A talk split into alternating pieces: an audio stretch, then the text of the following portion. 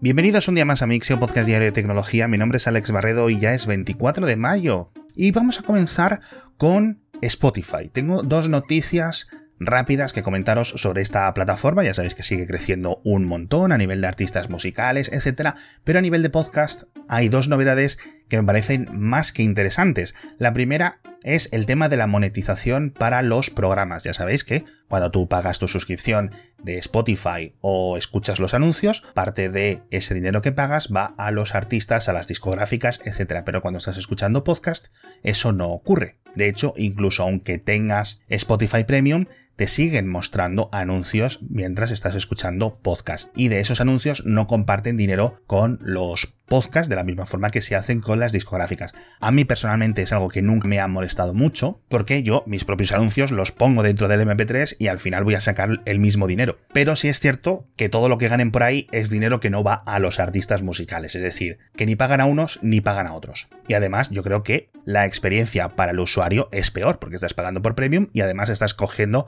publicidad. Y le han vuelto a preguntar al fundador, a Daniel Eck, si va a cambiar este modelo y dice que, bueno, realmente no dice nada, he evitado la respuesta y ha dado pues una respuesta de estas de político, ¿no? Dice, queremos ser el mejor socio para los creadores de contenido, bla, bla, bla, bla, bla. O sea que no. Yo no sé si en el futuro acabarán haciéndolo, o al menos un plan similar al que hace YouTube, pero bueno, a nivel publicitario, en podcast, Spotify está haciendo otra cosa que es muy interesante y es que está trabajando en voces artificiales de los presentadores de los programas de podcast exclusivos que tiene Spotify, de tal forma que con estas voces sintéticas los presentadores, al menos virtuales, sean los que te cuenten lo bonito que es el patrocinador o el anunciante o lo que sea, pero no son realmente ellos, de tal forma que con estas voces sintéticas pues puedan tener una cantidad infinita de contenido publicitario en vez de tener al famoso de turno locutando un anuncio tras otro. Yo no sé si esto cuando llegue cómo se lo va a tomar la audiencia, yo creo que va a ser un tema polémico, pero es lo que hay. Hablando de creadores y generadores sintéticos de estos de estilo Stable Diffusion, dos enlaces en las notas del episodio. El primero es un entusiasta que ha empezado a utilizar Stable Diffusion para modificar los diseños de los edificios del Age of Empires 2 aplicándoles, pues eso, diferentes modificaciones con un montón de parámetros para tener, pues en vez de los típicos edificios medievales, pues tener edificios futuristas, tener edificios clásicos rollo la Grecia, tener edificios basados en videojuegos, tener edificios que parecen del StarCraft, y comenta algunos detalles técnicos de qué partes de Stable Diffusion y de este método y estos tipos de software hacen que esto sea tan amplificador de la creatividad, por decirlo de alguna forma, para los diseñadores de videojuegos, a nivel amateur y a nivel profesional. Precisamente a nivel profesional es la siguiente noticia porque en Blizzard han creado su propio Stable Diffusion, entiendo que es un fork, lo han llamado Blizzard Diffusion y en un email interno de hace unas semanas comentan que ya están trabajando para crear texturas, para crear arte conceptual, para crear diálogos tanto de texto como de voces sintéticas para los personajes de los videojuegos, etcétera, con lo cual esto puede ser muy interesante de cara a los jugadores de que os encontréis un juego pues con mayor profundidad, por decirlo así. También es cierto que no todos los fans de los videojuegos han recibido esta noticia con entusiasmo, no solo por las típicas quejas hacia este tipo de software que es los entrenamientos, el contenido plagiado, etcétera, sino por los posibles efectos de los empleos. Aunque sí es cierto que, si al final me lo invento, eres diseñador que trabajas para Blizzard y tu trabajo consiste 90% del año en estar creando diferentes modelos de hachas o diferentes modelos de espadas o diferentes texturas para diferentes mapas, y ahora las partes más tediosas las puedes hacer con este tipo de herramientas, pues es posible que te dediques a partes más creativas, aunque también es cierto que obviamente pues esto va a acabar reduciendo algún tipo de empleos, entonces va a ser un equilibrio muy complicado como llevamos comentando los últimos meses. Otra actualización de software, en este caso una también muy esperada para los Amazon Kindle Scribe, esta versión de pantalla grande que tiene soporte para un stylus, que añade software interactivo para poder hacer, por ejemplo, crucigramas, sudokus, etc., lo cual puede estar bastante chulo, ya no simplemente es elementos pasivos. Por otra parte, cuando estás escribiendo a mano, es capaz de digitalizar, comprender el texto que has escrito y convertirlo en texto de ordenador para que lo puedas enviar o compartir por correo electrónico y a nivel de tomar notas, a nivel de hacer pequeñas ilustraciones, han añadido también por fin el lazo seleccionador para poder mover cositas, etcétera. Es una versión cutre del Procreate, pero de nuevo, como digo en el boletín, esto está muy bien tenerlo, pero es que yo creo que es algo que tenía que haber venido de serie con este aparato y que francamente no es que fuese malo, es un muy buen producto, pero veías todas las posibilidades que podía tener un Kindle con pantalla de tinta electrónica táctil y un stylus y una buena calidad, etcétera, y decías, es que se me está quedando cojo el sistema, le, le faltan un montón de cosas obvias y ahora por al menos parte ya ha llegado. Y por cierto, hablando de grandes tecnológicas, una cosa muy curiosa es que tanto Amazon como otras, la sede en la Unión Europea la tienen en Irlanda y durante los últimos años están dejándose tanto dinero en impuestos en este país, a medida que van creciendo sus beneficios, y por qué no decirlo, van cambiando las legislaciones para evitar algunos de estos agujeros fiscales que acaban llegando por las Bermudas y por las Islas Caimán, etc. Y en Irlanda, por primera vez en casi 20 años, tienen superávit en su presupuesto gubernamental y están planeando crear un fondo soberano con todos esos dineros que les van a ir sobrando año tras año para poder invertirlos de la misma forma que hace por ejemplo Noruega con los beneficios del petróleo y similares, pero con los beneficios que les dejan estas grandes tecnológicas. Y ahora permitidme que os cuente el patrocinador de esta semana de Mixio que vuelve a ser nuestros amigos de BP, que ya sabéis que en sus estaciones de servicio podéis conseguir un ahorro de hasta 8 céntimos por litro cuando repostéis con vuestro coche el BP Ultimate con tecnología Active. Para conseguir este ahorro, ya sabéis que solo necesitáis instalaros en vuestro móvil una aplicación que es gratuita para iPhone y para Android que se llama Mi BP. La podéis encontrar en mibp.es o buscando Mi BP en vuestra tienda de aplicaciones. La llevas contigo cuando vas a pagar, la abres, automáticamente sale el código QR y los responsables de la estación de servicio te lo escanean y automáticamente ahí tienes todos estos ahorros y todo lo que vayas acumulando. Esto se agradece muchísimo a pesar de que el precio de los combustibles esté bajando bastante porque cualquier ahorro siempre es bueno y además con la propia aplicación pues puedes planificar tus rutas para ir viendo por dónde parar y aprovecharte de todos estos ahorros. Así que ya sabéis, os dejo los enlaces en las notas del episodio a mibp.es y si estáis en Canarias, plandinobp.es. Y ahora vamos a hablar de otra cosita, vamos a hablar de Mastodon, que hace mucho que no lo comentábamos. Y para los que no la visitéis mucho, hace un par de semanas hubo una oleada bastante grande de spam, al menos así me lo contaron, porque a mí no me llegó ningún mensaje, no sé si por mis configuraciones de privacidad o lo que sea, pero de repente un montón de personas empezaron a recibir los típicos mensajitos de compra criptomonedas, entra en esta web, que no sé qué, que son gratis, tal. Entonces fue un momento muy interesante a nivel técnico por la propia escala del ataque y los diferentes efectos que estaba teniendo en el resto de servidores interconectados, ¿no? Y en las notas del episodio os dejo un artículo francamente interesante en el que hablan con empleados de la empresa que desarrolla principalmente Mastodon y que además gestiona dos de los servidores principales y cuentan desde dentro algunos detalles de cómo sucedió. Lamentablemente este tipo de software no está diseñado para protegerse de miles de cuentas automatizadas desde IPs de todo el mundo, creando contenido y a su vez creando más cuentas, etc y además pues del impacto que iba teniendo en otros servidores con menos recursos todo este aluvión de mensajes. Bueno, pues tuvieron que hacer algunas chapuzas, francamente, a nivel de cerrar los registros temporalmente, luego tuvieron que modificar para incluir un captcha, algo que no está en la plataforma de forma principal, y luego estuvieron intentando mitigar ataques de, negación de servicio cuando los estafadores se dieron cuenta que no podían registrar más cuentas. Y contando luego con el apoyo de Brian Krebs, el experto en ciberseguridad, y después de indagar un montón de datos, de dominios, de registros, de foros de estos un poco oscuros de hackers, encontraron a dos ciudadanos rusos, pudieron contactar con ellos, y admitieron rápidamente que eran los creadores de este software al menos de las herramientas técnicas detrás del ataque, y además que en todo su historial pues tenía eso, típicas herramientas para hacer spam en Twitter, para hacer spam en Telegram, etcétera, básicamente el mismo tipo de operaciones. Entonces, a Mastodon y a otras redes similares le falta muchísimo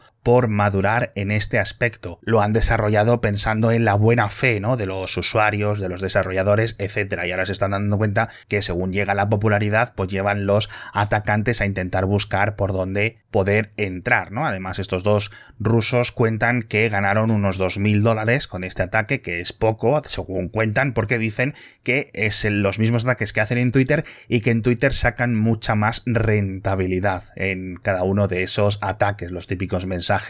privados que llegan prometiéndote criptomonedas. Parece que el usuario medio de Twitter es un poco más pardillo, Así que, bueno, esperemos que esto sirva a Mastodon para crecer. De momento no hay una especie de Akismet para el Fediverso que luche contra el spam. No sé si en algún momento podría llegar a existir, pero la investigación y las lecciones me parecen interesantes. Nos vamos a Colombia, nos vamos a Antioquía, en concreto la ciudad de Medellín, porque es el nuevo destino favorito de los nómadas digitales los oyentes de este programa, sobre todo aquellos que viváis en México y creo que también en Perú, tanto Ciudad de México como Lima están muy afectadas por este tema de los nómadas digitales, tanto para bien como para mal. Y ahora parece que la nueva ciudad de moda es Medellín, donde se están triplicando la llegada de este tipo de empleados de trabajo remoto que pueden trabajar desde cualquier parte del mundo, algunos con conocimiento de sus jefes y otros sin tanto conocimiento, atraídos pues por los bajos precios de el alquiler, al, menos a nivel comparativo, y en general un coste de vida pues mucho más bajo que en las ciudades de origen. Esto es un fenómeno global, pero francamente en Ciudad de México ha habido muchísimo descontento en los últimos varios años porque dicen, no, es que hay barrios que es que solo escuchas a gente hablando en inglés porque es que se ha llenado de extranjeros que pasan temporadas de media duración. Es decir, no son los típicos 15 días de un turista ni los múltiples años de un inmigrante tradicional, sino pueden ser pues 6 meses, 8 meses, 12 meses, etcétera, y además trabajando para empresas de fuera. Este fenómeno de los nómadas digitales es muy curioso, siempre hay gente a favor y en contra, aquí yo, yo no me voy a meter, pero sí es cierto que es muy curioso cómo van cambiando las modas, es decir, las bandadas de los nómadas digitales, muy similares a las bandadas de los pájaros, pues tienen un impacto tanto positivo como negativo. Por una parte, gastan más dinero dentro de esas ciudades, con lo cual para la economía local pues puede suponer un gasto, pero también suben el precio de forma repentina de los alquileres, de la comida y de un montón más de cosas para los residentes de toda la vida. Y en este caso me ha parecido muy curioso que sea Medellín, con todo el historial de drogas, de los carteles que tiene esa ciudad. Así que, en el artículo que os dejo en las notas del episodio, pues cuentan un montón de experiencia de la gente local, y algunos lo ven como una forma más positiva, otros de una forma más negativa, pero francamente es un cambio social motivado por la tecnología, las videollamadas y todas las cosas de las que ya estamos cansados de hablar en este podcast. En las notas del episodio os dejo muchas estadísticas a nivel global sobre el fenómeno de los nómadas digitales y la explosión que ha habido en los últimos tres años desde el coronavirus y en estas grandes estadísticas eh, podemos ver como dos tendencias. La primera, los angloparlantes, principalmente estadounidenses, canadienses, que tienden hacia dos áreas. Todo lo que es la columna americana, porque comparten los usos horarios pues para su trabajo les va muy bien, y por otra parte un montón de personas que eligen Tailandia y que ahí lo están sufriendo de una forma increíble los ciudadanos locales y luego pues en menor medida España y Portugal. En esta ocasión pues con un público más europeo. Pero la otra gran tendencia, que yo no sabía que era tan grande, aunque no nos va a sorprender cuando os lo diga, es la diáspora de trabajadores de informática, trabajadores de IT de Rusia que en el último año y pico pues se han llegado como nómadas digitales o como inmigrantes de un tipo o de otro a Bulgaria, a Georgia, a Serbia y que también están teniendo pues un impacto porque al final han sido cientos de miles de trabajadores que se han desplazado casi al instante, ¿no? Echadle un vistazo al artículo, merece la pena leerlo y nos vamos ahora ya a hablar de hardware, algo más tecnológico puro porque Nvidia vuelve a colapsar su fabricación de chips gráficos. Amigos, parece que está volviendo a suceder con el tema de las inteligencias artificiales, los aprendizajes automáticos, están empezando a subir los precios de estas grandes placas y procesadores especializados, con lo cual los recursos de Nvidia van girando hacia esta parte de negocios están subiendo los precios, están subiendo también los tiempos de entrega, estamos hablando de que algunos clientes tardan tres o incluso seis meses en recibir sus pedidos, con lo cual Nvidia lo único que puede hacer es mover recursos de sus clientes como tú y como yo, ¿no? Los que compramos tarjetas gráficas de consumo, las, eh, los chips para las videoconsolas, etcétera. Aún es pronto para llevarnos las manos a la cabeza, pero sí es cierto que sin este gran aumento repentino durante los últimos 7-8 meses de este tipo de procesadores, las tarjetas gráficas habrían bajado muchísimo más. Y no sabemos cuánto le va a durar esta segunda fiebre del oro a Nvidia porque Intel ha estado por el ISC, la gran feria mundial de supercomputadores, presumiendo de sus nuevos chips Gaudi 2, que llevan ya bastante tiempo, que si los anuncio, que si no, que si los presento, que si te doy unos datos, unos resultados gráficos, unos resultados sintéticos, etc. Pero ahora parece que ya van a llegar a los consumidores, aquellos que quieran gastarse todo este dineral en este tipo de máquinas que están diseñadas específicamente para el aprendizaje automático. Además, con unas ventajas muy chulas, según Intel, de momento esto no tenemos pruebas independientes, a nivel de versatilidad y a nivel de paralelización. Hablan de pérdidas de rendimiento reducidas o casi inexistentes a la hora de añadir más y más y más y más de estas placas en paralelo a trabajar. Y lo más interesante es que según Intel son mucho más rápidas que lo mejor que tiene ahora mismo Nvidia para ofrecer a este tipo de clientes. Con lo cual, a lo mejor hay un montón de flujo de cientos de millones de euros que deja de comprar este hardware de Nvidia y empieza a comprar este de Intel.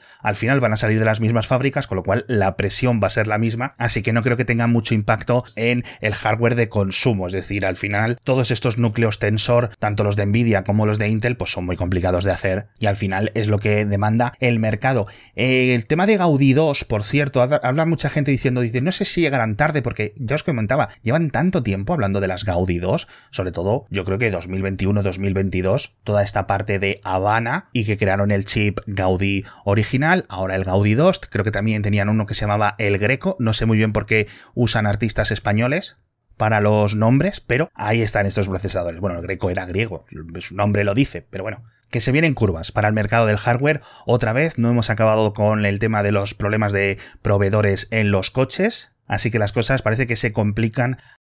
Y al final no sé si os he aburrido tanto con esto de los Gaudís y los chips y los chaps y los chups, pero bueno, creo que hay un montón de cosas interesantes ocurriendo ahora mismo en el campo de los semiconductores y merece la pena contarlo en este podcast. Con esto me despido, al menos por hoy, nos vemos mañana con muchas más noticias de tecnología.